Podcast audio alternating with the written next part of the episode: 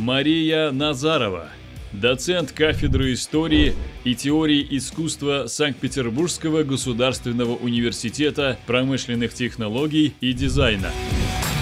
Здравствуйте, Мария. Здравствуйте, Александр. Здравствуйте, друзья. А у нас голосование с картинкой. Друзья, что тут такое происходит? Персы захватывают землю. На краю света Грифон сторожит золото от расхитителей. Клеопатра в образе чудовища съедает возлюбленного. Иллюстрация книги греческого автора про культуру и географию Персии и Индии. Или это все-таки все нарисовала нейросеть? Пожалуйста, перейдите, проголосуйте. А у меня мысль такая. Многие истории изучают по компьютерным играм типа Sirius Sam. А можно ли вот ландшафты этих игр использовать в каких-то образовательных, просветительских целях, как вы считаете? Да, спасибо за вопрос, Александр. Конечно же, есть э, видеоигры, которые не стоят на месте, развиваются вместе с обществом, понимают важную там, педагогическую задачу, образовательную функцию в себе несут. И порой э, создатели тех или иных игровых локаций, включают какие-то исторические памятники, делают их очень точными. Но одна замечательная отечественная пермская студия даже создала и успела запатентовать первую, по их словам, игру с научным списком литературы, где игрок может не только поучаствовать и прожить события из коми-премятской мифологии, но и собрать замечательные археологические объекты, еще и почитать про все эти произведения. Ну а мы с вами сегодня отправляемся в солнечную Грецию и замечательный Рим и посмотрим, что же там такого напридумывали эти самые римляне и греки, античные авторы, что мы продолжаем встречать и сегодня, но порой встретив, ужасаемся. И восклицаем подобно вот этим персонажам, собранным в коллаж, что эти древние авторы себе позволяют и зачем они вообще так. Древние авторы напридумывали нам деспотичных царей, обвешанных золотом, как елка новогодними игрушками, прекрасных сладострастных цариц, чудовищ, и, конечно же, дикие культы, которые строятся вокруг этих чудовищ, а внутри них заговоры, заговоры и еще раз заговоры. И хочется спросить вообще, это только в современном кино или, может быть, корни гораздо глубже, а видеоигры синематограф, все это подключается позднее. Итак, перед нами карта античного мира и античная Греция. Посмотрите, она на самом деле такая маленькая-прималенькая. Вот-вот-вот она вот он там чуть кусочек остался Великая Греция на территории современной Южной Италии, берега нынешней Турции, колонизированными греками. А вот это вот все, необъятное пространство, уходящее дальше на восток, территория для греков чужая, часть Ахименидского Ирана, державы персидских царей. И посмотрите, как много народов обозначено на этой карте. Ну, кстати, данное изображение взято из замечательного памятника, располагавшегося в столице персидского царства, в городе Персеполе, изображали данников, которые с Новым годом на Навруз идут поздравлять с родного, любимого, дорогого персидского царя. Необычные костюмы, необычные дары. Это отмечали и персы, которые властвовали над этими народами. А уж представьте себе, что о них думали обо всех греки. Ведь про многих они лишь э, знали понаслышке от путешественников.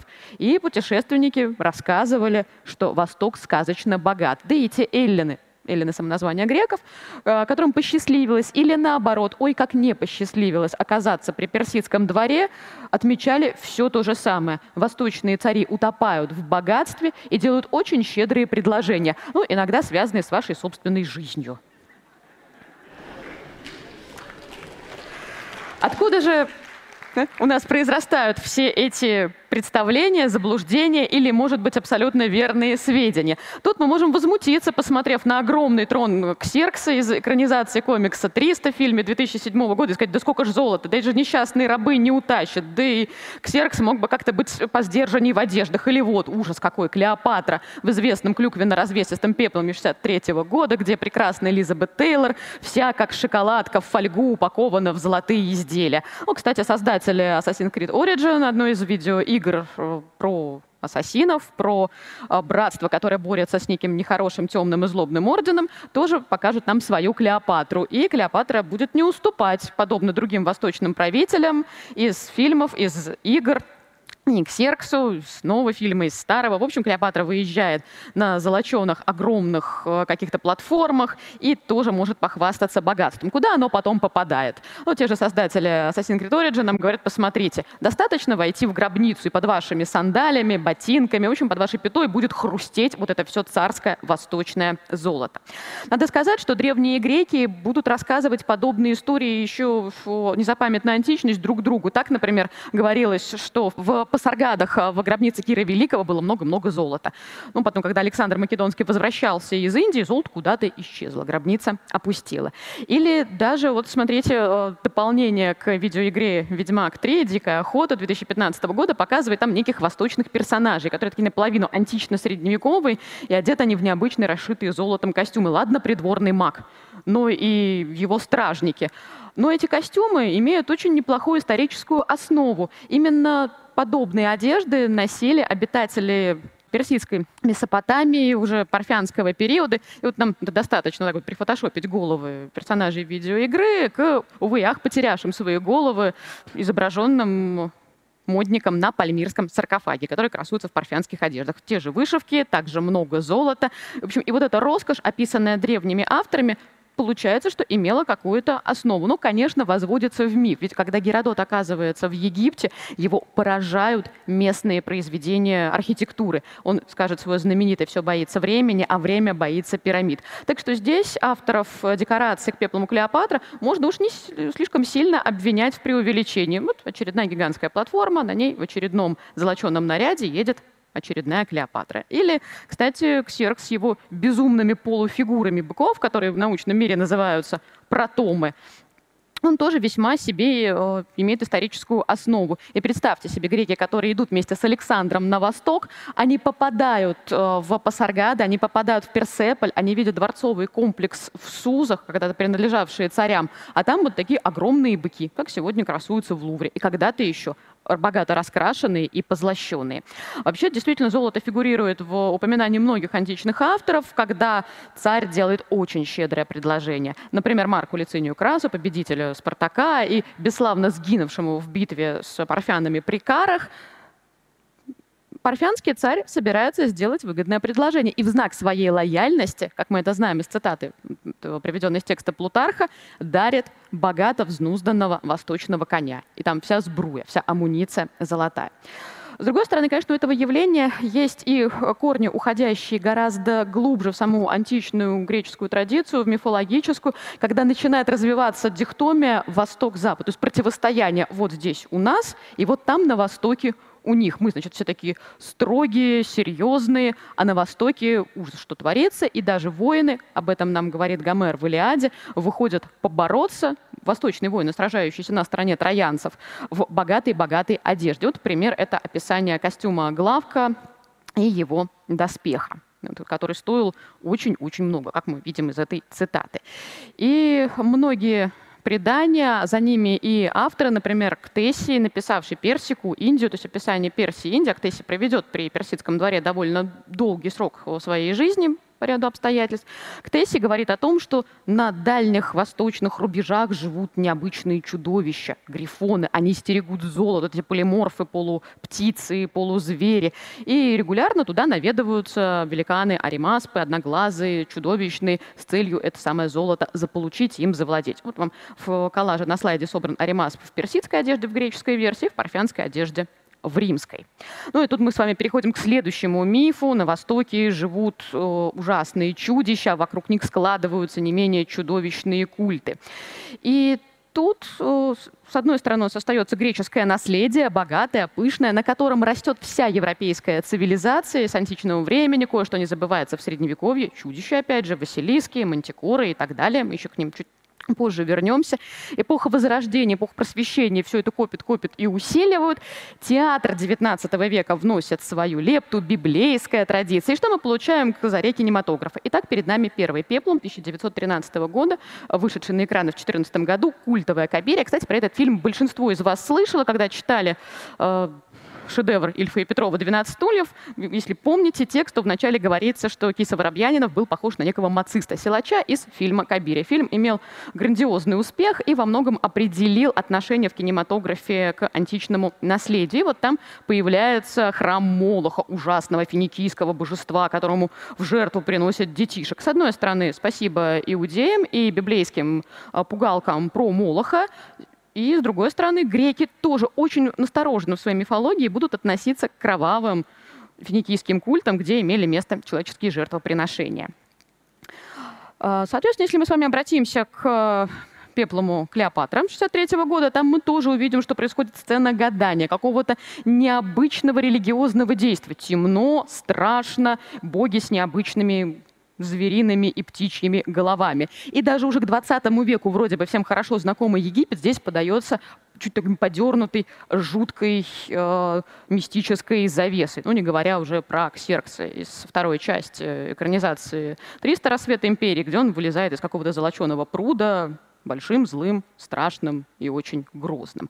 Да еще и Ксеркса нашего будут стеречь некие бессмертные, которые на лицо ужасные, что в маске, что без нее.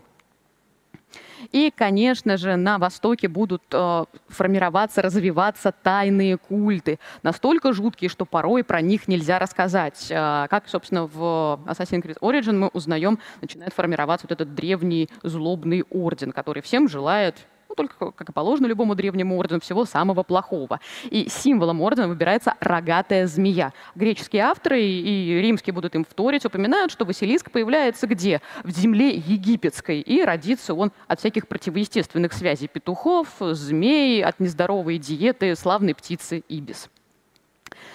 Про Мантикору мы уж с вами вспомнили. Старание Мектесия, человекоголовое чудовище размером с лошадь, естественно, по закону жанра плотоядная, живет где-то на границах персидского мира и поджидает своих жертв. Тут надо сказать, а, судя по всему, Ктесси хорошо поработал с персидской мифологией, с местным сказочным наследием, и вот так его интерпретировал и пересказал. А потом, в свою очередь, более поздние авторы пересказали и самого Ктесси. Грифон тоже нам знаком, сторожит сокровища. И грифоны довольно часто будут у нас появляться в многих играх. И вот, пожалуй, одни из самых зрелищных были созданы в цикле про Ведьмака.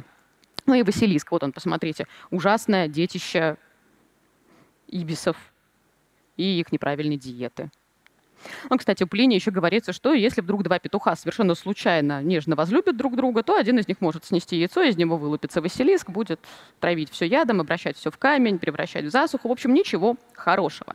Если говорить э, в определенном ключе о государственной пропаганде и о тех мифах, которые она порождает, мы можем вспомнить человека, который вроде бы с э, этой самой госпропагандой не очень связан. Это Апулей. Однако э, разберемся в его биографии. Апулей был жрецом одного из разрешенных разрешенных на территории Рима государственных культов. И по долгу своей службы Апулей контактировал так или иначе с представителями очень пестрого античного римского религиозного мира. И больше всего в душу нашему герою запали жрецы сирийской богини. Он так и пишет на страницах своей книги. Э, во время многочисленных приключений, трансформировавшийся из-за нарушения правил техники магической безопасности ослик Луций попадает э, в собственность сирийских жрецов, которые днем белые, пушистые, милые хорошие собирают дань, а вечером они эту дань тратят на все свои самые обычные низменные желания. Вот о таком мелком заговоре, о лицемерии Апулей нам очень красноречиво рассказывает. А, действительно, на восточных рубежах э, уже необъятной римской державы существовали культы пришедшие э, из персидских земель. Это и поклонение стихиям, это зороастризм. Например, жрецы маги поддерживали священный огонь и отвечали за него порой жизнью, готовы были собственную даже жизнь очень дорого продать, спасая свои святыни. Костюмы магов были необычны по сравнению с э, костюмами например, привычных жрецов античного мира. Ну и в дальнейшем само слово «маг», оно уже сильно изменит свое значение, перейдет в христианскую традицию. Вот, кстати, волхвы, они же маги, вот, посмотрите, становятся такими замечательными э, дарителями всех возможных сокровищ, благ, подарков младенцу Христу. Вот такой несущие все традиции поздней античности и черты уже ранее средневековой мозаики из э, Равенны. Ну и да, в дальнейшем магия у нас превратятся в сказочных персонажей, персонажей фэнтези, которыми и мир э, литературы, соответствующий в 20-21 веке, кино и мониторы, за которыми сидят геймеры, все это наводнено очень и очень плотно. Но, кстати, античные авторы не только пишут про жрецов, тайн которых они порой не понимали, потому что, проникая на восток после походов Александра, знакомясь на периферии античного мира с религиозными культами, греческие и римские обыватели и даже очень образованные люди часто чего-то не могли допонять, потому что религия порой сопряжена с тайнами, которые уходят вот во все особенности отправления культа. И не все готовы были эти тайны античным писателям открывать. Вот поэтому многое осталось недопонятым, было интерпретировано самостоятельно. Также, например, некоторая недопонятость, связанная тоже и с культом, э, э, зороастрийским, присутствует в описании бессмертных. Утверждается, что они были очень действительно хорошо натренированными, лихо подготовленными военными, которые были личной э, охраной, личной гвардией персидских правителей. И бессмертными они, возможно, могли быть либо потому, что Геродот там что-то перепутал, а следом за ним в транскрипции и другие авторы, либо потому, что их число было строго определено. И как только кто-то умирал, погибал, его место занимали новые бессмертные. Но, с другой стороны, согласитесь, если вот в таких милых персидских цветочках нам бы в кино показали суровейших персидских воинов, наверное, мы бы возмущались еще больше, чем тем чудовищем, что появились э, в фильме 2007 года. Для греков, кстати, будет очень характерно там, где произошла эллинизация, проникновение греческой культуры, синтезировать местных богов э, с какими-то своими э, героями, обожествленными, как Геракл, или богами. Но при этом очень часто вторичные функции божества превращаются в очень зловещие. Вот как с богом смерти Месопотамии Нергалом. Был простой бог смерти Нергал.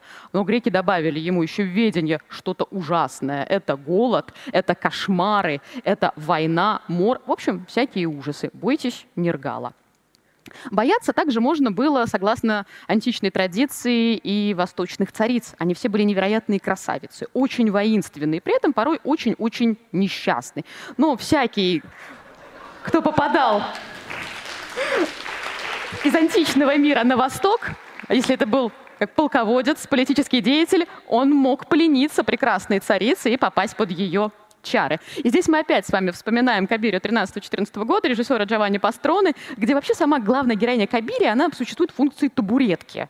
Ее переносят, переставляют с места на место, запирают в святилище, э, прячут во дворце. А вот, по сути, главной героиней является прекрасная финикинка Сафонизба, которая смела, отважна, готова и поспорить со жречеством, готова побороться за свою любовь и даже мужественно принимает гибель.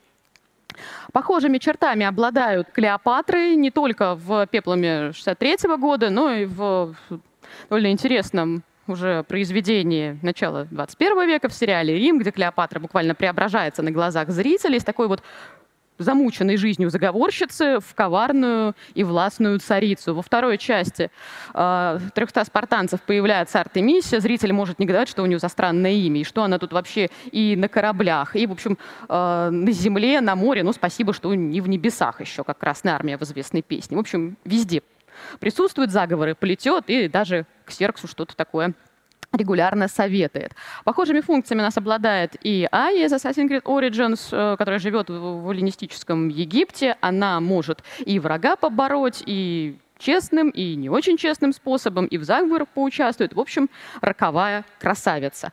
Откуда растут корни роковых красавиц? Все из той же античной традиции, и мы можем снова обратиться к троянским сюжетам. Например, прекрасная Пантазилея, предводительница амазонок будет выступать на стороне троянцев, поведет своих э, женщин против Ахила, ну, вот, встретятся с ним в честном бою, будут герои биться один на один, Ахилл страшно влюбится, убьет Пантазилею, очень расстроится, будет ее оплакивать. Вот. И здесь тоже кроется вот этот несколько пропагандистский элемент дихтомии обычная и необычная, да, необычная женщины-воительницы, и Восток-Запад. Ахилл-то он за ахейцев выступает, а Пантазилея сражается, как и главк, на стороне троянцев. Но будет иной раз и счастливый сюжет, связанный с прекрасными амазонками. Геракл отправляется за поясом Ипполиты, бьется с царицей, в некоторых версиях побеждает ее, в некоторых дело кончается ничьей, Геракл получает пояс, а прекрасная Ипполита выходит замуж за Тезея и уезжает в Афинах. Кстати, про Амазона греки будут помнить, они почитают этих легендарных мужественных э, противниц э, тут, со стороны хейцев в Троянской войне. И, например, был даже объявлен большой-большой практически гос конкурс, как бы мы сегодня это назвали, в храме Артемиды в Эфесе проводятся состязания среди самых выдающихся скульпторов. И тема «Раненая амазонка». Мы в результате мы, хоть и не имеем в оригинале, но в копиях можем посмотреть на работы Фидия, Кресилая и Поликлета. Геродот старый сплетник, отец истории, не смог пройти мимо сюжета про массагетскую царицу, которая воюет э, с самим Киром Великим, которого греческая традиция вообще античная э, очень-очень уважает и ставит в пример как мудрого восточного царя, но, как любой восточный царь, Кир жаждет власти, богатств и стремится завоевать массагетские земли. Однако Тамирис побеждает Кира, отсекает ему голову и бросает ее в чан с кровью и вином. Античного изображения не нашлось, но эпоха э, галантного века, 17-18 столетие, очень-очень любили этот сюжет. Ну и, наконец, к исторической Артемисии. Действительно, имя такое в истории осталось. Это супруга повелителя Карии Мавсола, того самого, что выстроил Галикарнасский мавзолей. А после смерти супруга будет по нему очень горевать. По преданию пьет пепел мужа а, вместе с явствами, не желая с ним расставаться и таким образом желая сохранить его поближе к себе, продолжает внутреннюю, внешнюю политику супруга и достраивает Галикарнасский мавзолей. Имя Артемис еще в античности станет нарицательным. И, кстати, правительницы эпохи Возрождения очень любили, когда их называли новыми Артемисиями. А, подобные сюжеты мы знаем а, как раз-таки благодаря описаниям античных историков. Они хотели показать порой для своих читателей, для своей аудитории, что вот у нас тут все так обыкновенно. Посмотрите, вот те люди, которых мы обычно связываем с чем-то необычным, не нашим, непривычным, а это очень часто значило и не совсем хорошим и правильным, но как у них бывает здорово. Вот, например, Апиан Александрийский пишет э, про парфянскую царевну Радагуну, которая мыла себе волосы, никого не трогала, одним прекрасным утром. А папенька ее отлучился по делам из своей парфянской столицы. По закону жанра, именно в этот день и час враги напали на город, и Радагуна, выскочив из ванны, в чем была, с недомытыми волосами, возглавила оборону и счастливо врагов победила. Именно поэтому в таком необычном виде была изображена на э, скульптуре, открытой при раскопках Старой Нисы, территория современной Туркмении. В общем, Апиан уделит э, время и внимание прекрасной Радагуне, да еще так, что классики французского театра 17 века сделают ее героиней э, пьесы. И, конечно, Клеопатра. Множество описаний осталось вот, э, про характер, про манеры этой царицы, про ее э, деяния и поступки. Но вот одно из самых трогательных у Плутарха. Он отмечает, что, кстати, действительно красотка Клеопатра, возможно, в привычном понимании не была, однако ее голос, ее манера обхождения, они буквально ловили собеседников в сети и очаровывали. И еще один интересный момент. Э, на слайде приведен памятник, сделанный и в эллинистической традиции, такой реалистичный портрет, и стела в египетском стиле, где Клеопатра изображена как божество. А божество ведь всегда, согласитесь, прекрасно. И становится понятно, что у этой легенды о прекрасной царице Клеопатре очень-очень древние корни, которые э, отлично связываются и с египетской, и с эллинистической практикой. И, наконец, парфянская царица, о которой римские авторы тоже говорят, о том, что она была прекрасна, настолько, что ей поленился даже обычно строгий в своих нравах император Август, но потом использовал ее в политических целях. Коварная Муса была отправлена, или, по другой версии, даже подарена парфянскому царю, там она быстро влюбляется от царя, выходит за него замуж, э, устраивает заговор, царя ликвидирует и выходит замуж аж за собственного сына. Такая вот она любвеобильная, страстная и коварная. Ну и, наконец, мы переходим к мифу номер четыре о том, что на Востоке и цари, и царицы крайне-крайне деспотичны. Они плетут заговоры, э, которые несут всем гибель, очень часто им самим, а гибель — это ужасно и мучительно. Даже в комедии э, про Астерикса и Обеликса заговор будет. Архитектор старый, плетет интриги против архитектора помоложе, которому отдано строительство, а того прекрасная царица, в свою очередь, пугает жуткими казнями. Ну, где милого Бяшу, если помните фильм, отдают на растерзание злобным крокодилам. Клеопатра тоже у нас на экранах э, стремится к власти, она не пожалеет ни собственного брата, ни его окружения. И античная история, античные авторы нам обо всем этом рассказывают. Ксеркс в что в новом фильме «300 спартанцев», что в старом «Пепломе» 62 года жаждет власти. Посмотрите, как он окружен многочисленной свитой, многочисленным народом, и все он делает ради нее, ради власти. Ну, собственно, как и Ксеркс э, в двух частях экранизации комикса. Ну, кстати, все зло от Ксеркса, как бы хочет нам сказать современная популярная культура.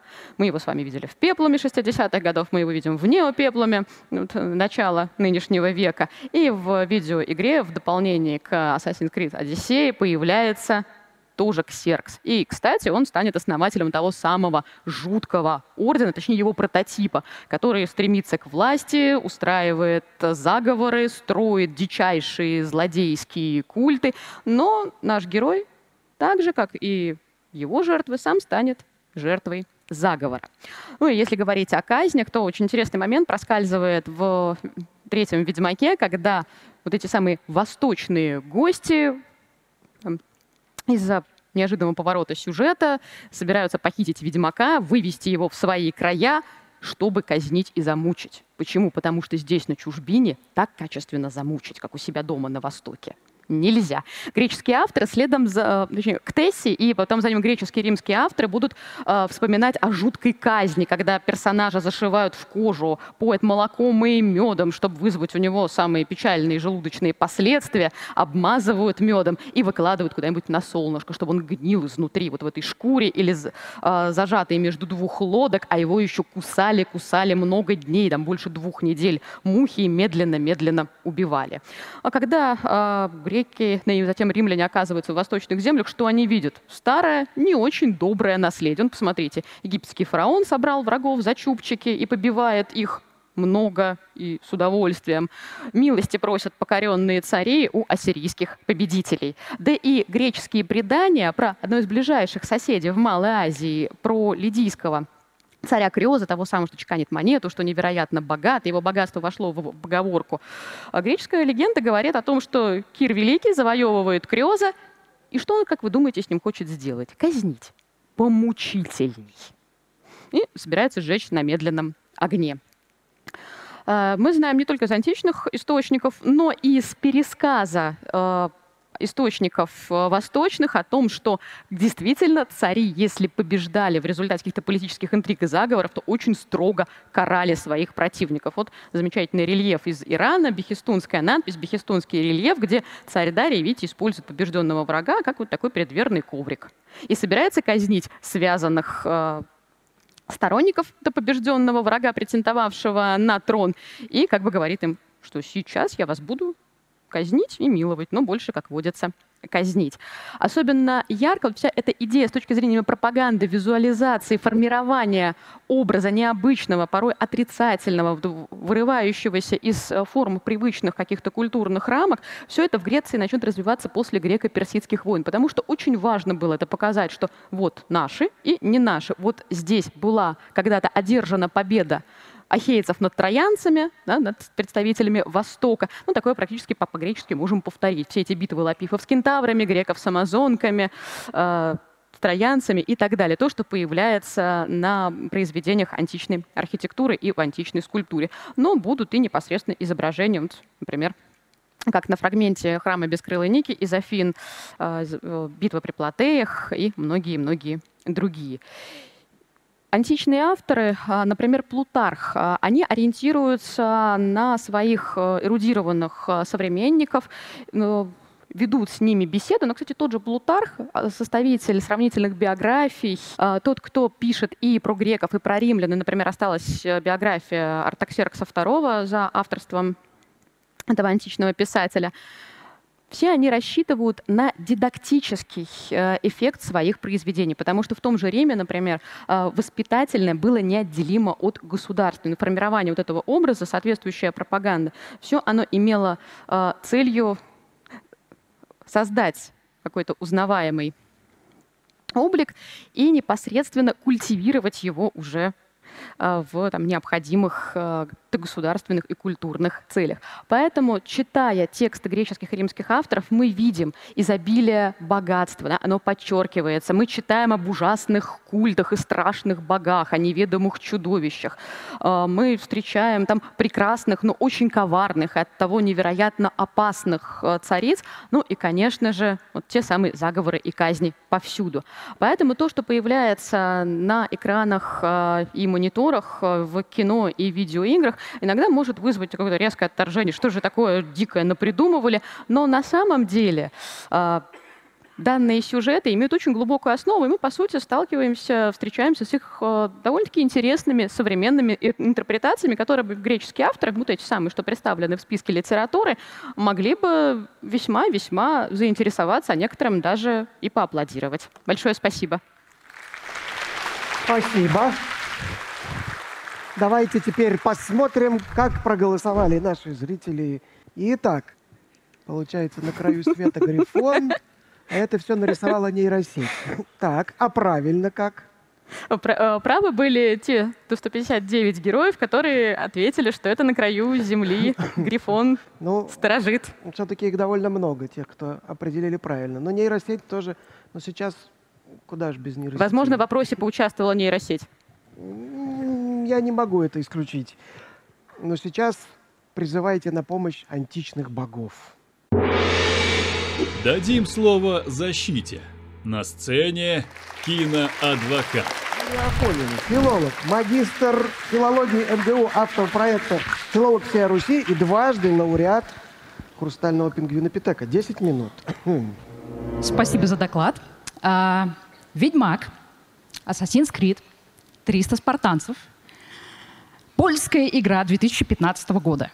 Э, серия игр от Ubisoft, насколько мне известно, там французская или канадская компания, все равно современная. Э, экранизация американского комикса 1998 года.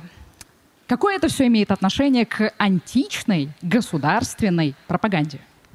Прямое и непосредственное. Дело в том, что мы уже, собственно, говорили о том, что вся европейская цивилизация у нас вырастает на античном наследии, и очень много, что было тогда заложено, создано и сформировано, оно прочнейшим образом входит в общую европейскую, а затем в общемировую культуру. И надо сказать, что может быть, государственное здесь звучит чуть-чуть это провокационно, и сразу хочется спросить, а где же это государство? У нас же вот он сидит такой милый, хороший автор, там бренчит на кефаре, на своей вилле что-то пишет. Ну, например, для э, Афин и для граждан Афин, сознание которых полностью было связано с их родиной, с их родным городом, государством, с Римом, где все мерилось э, через там, надобность государства и через любовь к этому государству. Ну, весь вопрос, насколько искренне в разные времена. Ну, вот, э, поэтому все у нас в данном случае существует э, и вот в рамках этой диктомии Запад-Восток именно в русле общегосударственной пропаганды. Тот же, скажем, э, ксенофон будет э, писать о Востоке, хвалить или ругать для того, чтобы его современник, его читатель, он вынес для себя какие-то очень важные моменты, связанные с э, аналогиями, может быть, невидными вот здесь, это под носом у себя в родном полисе, но хорошо заметные вот там на чужом персидском материале. И сделал выводы, что так можно, так можно, так тоже можно, но, может быть, не нужно. То есть вы хотите сказать, что э, именно такое изображение Востока э, это часть пропаганды и Афин, и Спарты, и Рима, и Рима вот этой эпохи, вот этой эпохи. Э, о, какой именно, о каком именно государстве идет речь? Если мы говорим в целом о греческой культуре, то у нас именно цельная культура, распадающаяся на много интересных локальных форм, потому что Древняя Греция — это же не государство. Древний Рим — одно большое могучее государство. А Древняя Греция — это скорее историческая область все-таки, потому что в Афинах всегда будет чуть-чуть свое, в Спарте чуть-чуть свое, в Великой Греции свое. Что уж там творится в Малой Азии, в полисах. Особенно ярко это разовьется, например, в эллинистическую эпоху. И тоже, как мы знаем из текстов Эпиана, иногда важно было это показать, что вот здесь, вот так в греческом мире во время войн диадохов, а вот у них там в Египте, вот у них там где-то в Малой Азии, у них там совсем другое. Обратите внимание, дорогие друзья. Хорошо, но вот вы говорите, у нас вот так, а у них вот так. Ну, например, вы сказали про чудищ, И вот, значит, там у нас есть всякие там Василийские, э, разные страшные чудовища, но ведь у нас тут в Греции есть Минотавр.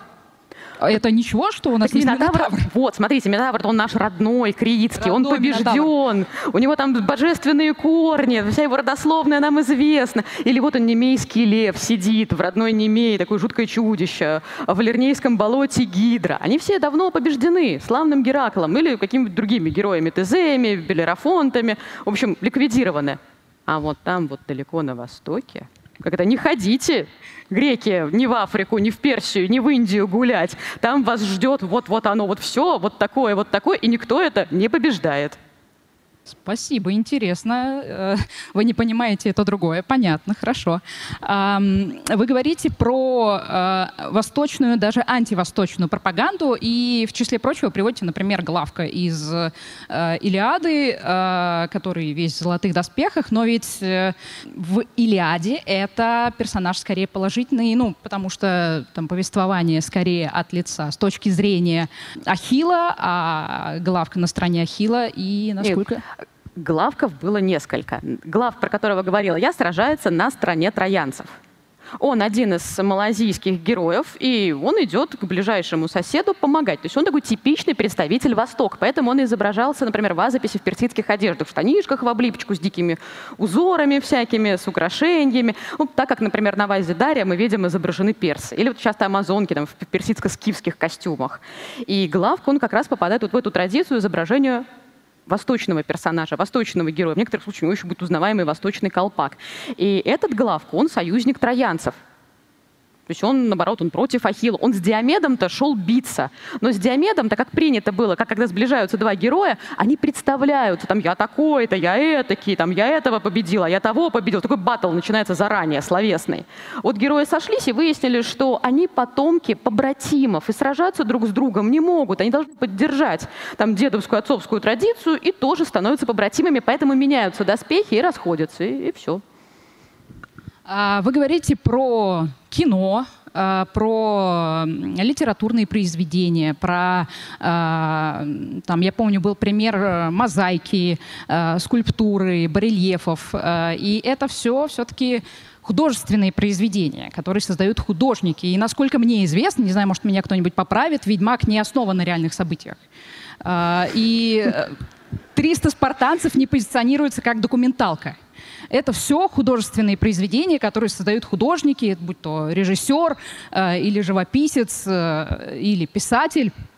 И поскольку в художественном произведении существует цель показать, вот есть мы, вот такие, которые, ну, мы знаем, какие мы. А вот есть они, и они от нас отличаются. И это художественная цель, которую каждый художник решает по-своему. Нужно показать их инаковость. И, например, обвесить их золотом. И таким же приемом пользуются и более современные, и более знакомые нам авторы. Например, Пушкин в «Цыганах» пишет э, «Лоскутьев ярких пестрота, детей и старцев нагота». То есть он показывает их инаковость как раз через одежду и через особые законы приличия. Вот они отличаются от нас, потому что они по-другому одеваются и по-другому относятся там к э, оголению своего тела. Или еще более современный пример – показать чью-то инаковость, сделав их трехметровыми, четырехпалыми и с синей кожей. Так у нас выглядят инопланетяне. И вот сразу визуально мы понимаем, они не такие, как мы, они какие-то другие. А, И это просто художественный прием, а, как по мне, не относящийся именно к пропаганде и уж тем более к а, какому-то насаждению какого-то мнения. Это просто прием. Или, или вы хотите сказать, что изображение инопланетян зелеными, четырехпалыми и голыми – это антиинопланетная пропаганда? Так кто инопланетяне? А смотрите, идете вы в античном мире по горе, по форуму, а навстречу вам человек в штанах. Нечто необычное. Это, а в полисе, в да, в штанах ходить не принято. И грек и римлян понимает варвар. То есть он определил инаковость. Но, может, это его дорогой друг варвар, купец, которого он ждет много-много времени, кто принесет ему славные деньги и хороший заработок. Ну вот, то есть есть действительно, вы абсолютно правы, инаковость как элемент узнавания. Но дальше-то суть пропаганды в том, что надо вложить какое-то значение. Вот, например, герой идет биться, как положено герою, вооружившись. А как у нас идет странный персонаж? он украшает себя любимого. Он надел и то, и другое, и третье. И вот тот же Гомер говорит, что он смешон в этом. Он как будто весь этот героический пафос. И это художественный строит- прием, Да, это художественный прием. а не пропаганда. Но э, когда записываются гомеровские поэмы, они же какое-то время еще долго, э, долго существуют сами по себе, потом их фиксируют. И ссылаясь, например, на Гомера, этот прием будут вытаскивать из старого доброго прошлого, когда надо показать, вот мы, вот они. Собственно, то, о чем я говорила, что происходит после греко-персидских войн, когда персы побеждены, и нужно всячески прославлять эту победу. И появляется культ героя. И сформируется в эпоху классику образ героя, который очень сильно вот отстоит, например, от того, что, что мы видим э, в реалиях вот восточного мира и как нам преподносят античные авторы в своих текстах, которые рассчитаны на эрудированного современника, который прочтет, задумается и потом что-то для этого себя важное, полезное вынесет. То есть э, вы проводите такую цепочку. Сначала э, художник создает э, художественное произведение, где просто использует прием. Смотрите, Потом в- государство берет и такое, о, это в античности пригодится. это не работает, потому что религиозное, государственное и общественное все это сплавлено вместе. Например, вообще в Древнем Риме похороны — это не личное дело семьи и покойника, это важный государственный обряд, когда выставляют тело усопшего и рассказывают про него знаменитое либо хорошее, либо правду. Потому что на примере того же Марка Краса могли бы сказать, смотрите, какой замечательный Крас, как он хорошо работал, каких богатств он добился, но сделал он это так и так. Ну, не будьте как Крас, не делайте так. Есть во всем была и общегосударственная пропагандистская идея в э, религиозной жизни, в произведениях, которые украшают общественные религиозные здания. И вот даже в таких обрядах, например, как похороны, которые сейчас нам э, ну, сложно представить себе общегосударственным, чем-то пропагандистским. Об этом, кстати, очень хорошо в своем сочинении написал Полибий. Он грек, волею судеб он оказывается в Риме, и он пишет, по сути, для своих собратьев, для товарищей греков книгу о том, как вообще этот Рим понимать-то теперь. Спасибо. Большое спасибо. Друзья, пожалуйста, оцените киноадвоката Юлию Афонину. Заставила ли она вас задуматься? Или, может, она разложила по фактам тут все? Или вообще чисто, вчистую победила Марию? Так, а у нас вопрос от нашего слушателя. Михаил Топилин спрашивает. Создается впечатление, что фильмы об античности и средневековье гораздо больше отражают время, когда был создан фильм, чем, собственно, события древности. Как вы считаете? Ну, по сути, уважаемый автор вопроса сам ответил на свой вопрос, он здесь абсолютно прав. И известно, что существует такая присказка, ее приписывают Полю Валерий, что всякая эпоха имеет, по ее мнению, единственный верный взгляд на все эпохи предыдущие. И мы увидим, что там театр 17 века, 19 века, а затем кино и видеоигры 20 и 21 века тоже очень по-своему, порой оригинально, а порой клишированно, повторяя что-то друг за другом, будут говорить и показывать нам о каждой исторической эпохе, об античности или о Востоке, ну, в частности, о любимом многими древнем Египте, о Средневековье и так далее. Так, давайте перейдем к вопросам из зала. И я вижу вот там огонечки. Пожалуйста, дайте туда микрофон. А, Вячеслав, а, у меня вопрос по, значит, вот э, эльфийской культуре. И вот так как вы приводили в пример э, игру «Ведьмак», невозможно э, не вспомнить про вот такое, можно сказать, двойное дно западной культуры. Это традиция знания об нестареющей расе и вот всему тому подобное. И вот что вы скажете на этот счет? То есть э, был ли третий вектор, кроме Восток-Запад, внутри Запада еще одна как бы знание о вот э, чем-то другом, э, там вот, э, вот эта волшебная страна и так далее, там живет нестареющая раса, вот эта тема. Что вы скажете на этот счет?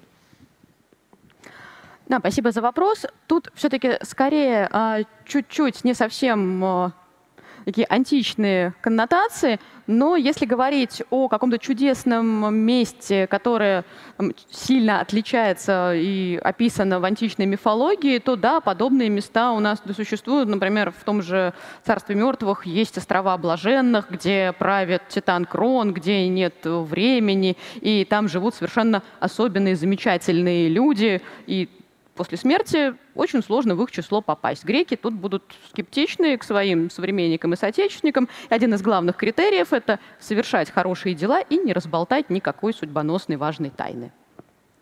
Так, давайте дадим микрофон в, э, в четвертый ряд, пожалуйста. Благодарю вас. Роман, Москва, благодарю вас за интересный доклад.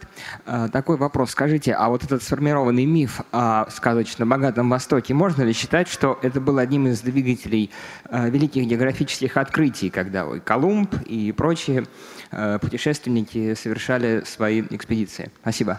Да, спасибо за вопрос. Действительно, миф, созданный греками о невероятном, об этом сказочном изобилии и богатстве Востока, о том, что на Востоке невероятное число золота, золота, изделий из золота, золотых копий, золотоносных рек, песков и так далее, он продолжал будоражить умы в Европе довольно долго. Ну и примечательно, что даже он, а, исследователи истории экспедиции э, Бековича-Черкасского в Среднюю Азию, они вспоминают о том, что там царя Петра, в принципе, интересовали античные свидетельства относительно того, где есть золото на Амударье, описанное еще э, у античных авторов и в античных источников, что там э, по другим сведениям связано с золотом, городом Рекентом и так далее. То есть вот не только там, европейские, но и, как мы видим, там, отечественные порой путешественники, исследователи и монархи очень интересовались вообще, а что же древние-то говорили про золото, и есть ли оно там действительно, или это только миф? Михаил Сычев задает вопрос. Почему вы назвали античную пропаганду государственной? Ведь Геродот, Плутарх писали по своей инициативе, ни от кого заказа не получали и писательским трудом не жили.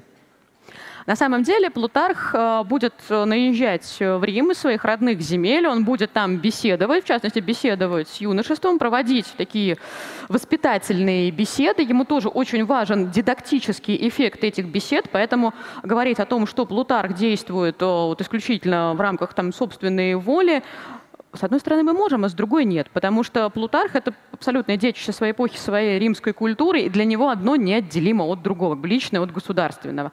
То же самое можно говорить и про ряд греческих авторов. Здесь и Фукидид, здесь и Ксенофонт, которые тоже посвящают э, свои сочинения там, истории э, отечественной, да, для них событиям, в которые они сами непосредственно участвуют, вот как автор анабазиса, делают э, выводы и анализируют э, тоже в контексте того, что было написано, например, до них, если было, того, что сейчас происходит, и оставляют, ну, что ли, тоже такое поучительное послание.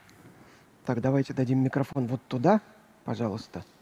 Здравствуйте, спасибо за интересный рассказ. Екатерина, Москва. Меня... Вы очень много рассказывали про игру Assassin's Creed Origin, и мне интересно, вот такие псевдоисторические игры, они больше мотивируют углубляться и интересоваться миф, мифами и мифологией, или больше углубляют, укрепляют у людей э, псевдофакты, и которые потом рассказывают друзьям, что вот в Древнем Египте был орден древних, который все портил. Спасибо. Да, спасибо за вопрос.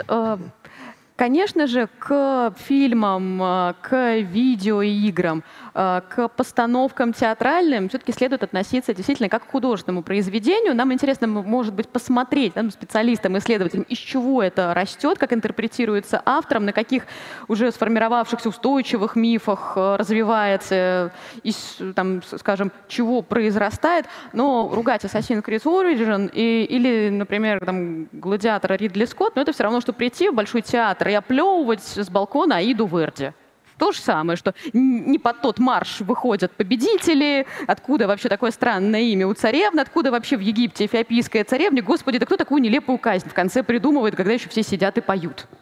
То есть надо понимать, что это соответствующий жанр, и не ждать от соответствующего жанра э, ну, информативности большой-большой серьезной узкопрофильной энциклопедии. Ну, вот разжечь интерес, там, благодаря хорошо отрисованным каким-то локациям и ну, лихи, лихим сюжетным ходам, даже упоминанием исторических персонажей, все это дело благое. Ну вот и одна из, по-моему, последних на текущий момент э, игр Assassin's Creed Valhalla, она вообще забавно еще тем, что в некоторых мини-квестах вы можете, например, поиграть в произведения там, мировой художественной литературы, пройти сюжеты из э, кентерберийских рассказов Джеффри Чосера или побывать там внутри саги о баркнейцах. Почему бы нет, если э, к оригинальному произведению вот, видеоигра способна привлечь интерес. Вопрос задает еще один любопытный. Позволяют ли доступные нам исторические источники говорить об особом менталитете афинян, спартанцев и жителей других полисов, а также разном менталитете древних греков и римлян? Да, конечно. Если мы обратимся к там, разным авторам, а еще и разным авторам разных эпох, мы увидим, как у тех же самых афинян менталитет мог меняться. Например, и в классическую эпоху, и там, в позднеленистическую. Так, давайте дадим микрофон на балкон. На балкон прямо, прямо, прямо. Здравствуйте, Мария.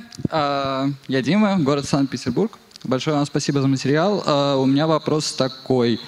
А можно ли в самом деле рассматривать э, миф о богатствах Востока как миф, потому что если абстрагироваться от каких-то оценочных наших суждений э, по поводу того, что у них было и чего не было, и перейти к фактам, например, э, к завоевательному походу Александра, и то, что он армию там 7 лет водил сначала в Египет, потом в Персию, потом вообще в Индию, э, Вообще, зачем за ним войны шли? Они хотели богатства, и они очень сильно разграбляли земли, по которым ходили, э, и вернулись из похода сугубо ориентализированными. То есть, ну, как бы э, Восток на них произвел очень большое влияние, и э, за материальными какими-то основаниями они, собственно, и шли. Они не, там, не проявляли какой-то мега-героизм, пойду повоюю за Александра 7 лет на незнакомых рубежах. Да. Ну, соответственно, если мы с вами посмотрим, что пишут античные авторы, то как раз они очень часто будут говорить о там, ведущей роли Александра, который так вдохновил, и вот все как подхватились, как побежали в эту Индию. Ну, что-то там, как водится, пошло не так, все устали и запросились обратно. Ну, вот, конечно же, исторические реалии, исторические обстоятельства, ну, о которых э, там говорят исследователи, они порой ну, некоторым образом немножко, а некоторым образом сильно отличаются от того, что там э, в патетическом своем восторге будут э, писать э, греческие и римские авторы. Вот. К тому же очень важно еще помнить о том, что большое значение имел поход Александра и персонажей, которых будет встречать Александр во время своего продвижения на восток, затем античная традиция преподносит как грозных соперников, серьезных противников, на невероятно богатые земли с невероятно богатыми царями. Потому что иначе возникает вопрос, ну а зачем вообще туда тащиться за эти 3-9 земель? Ну и как-то, согласитесь, это не здорово пойти и там попинать маленьких, слабеньких, несчастных и без вас врагов. А вот победить сильного противника, это да, это здорово. Поэтому героизм, э, это некие там прочие высшие цели, вот это мы, когда мы воспеваем это, мы про это пишем, мы про это читаем. Вопрос от Карла Августа Аванти. Является ли классический сюжет о Золушке пересказом античных легенд о любви Бога к земной красавице, растиражированным в биографиях римских императоров? Так, ну это такой получился винегрет в вопросе. Действительно, в античной мифологии есть сюжет э, близкий к истории Золушки, связанный с прекрасной Гетерой, которая вот мыла свои нежные ножки, обувала туфельки, прилетела хищная птичка, туфельку унесла, ну, улетела с ней очень далеко, уронила только в Египте к ногам фараона. Фараон сказал, что он не успокоится, пока прекрасную обладательницу сией сандалии не найдет. Ну, нашел, дальше жили они долго и счастливо. И даже он античные авторы говорили о том, что большая-большая пирамида в Гизе — это не что иное, как гробница прекрасной Родопиды, этой самой Гетеры, которая стала возлюбленной э, фараона. Но вот римские императоры тут как-то в античных легендах особо не фигурируют. Так, давайте дадим микрофон вот туда. Здравствуйте, спасибо. Меня зовут Саша, Москва. А, мы много говорили про древний мир. А, у меня вопрос про современность скорее.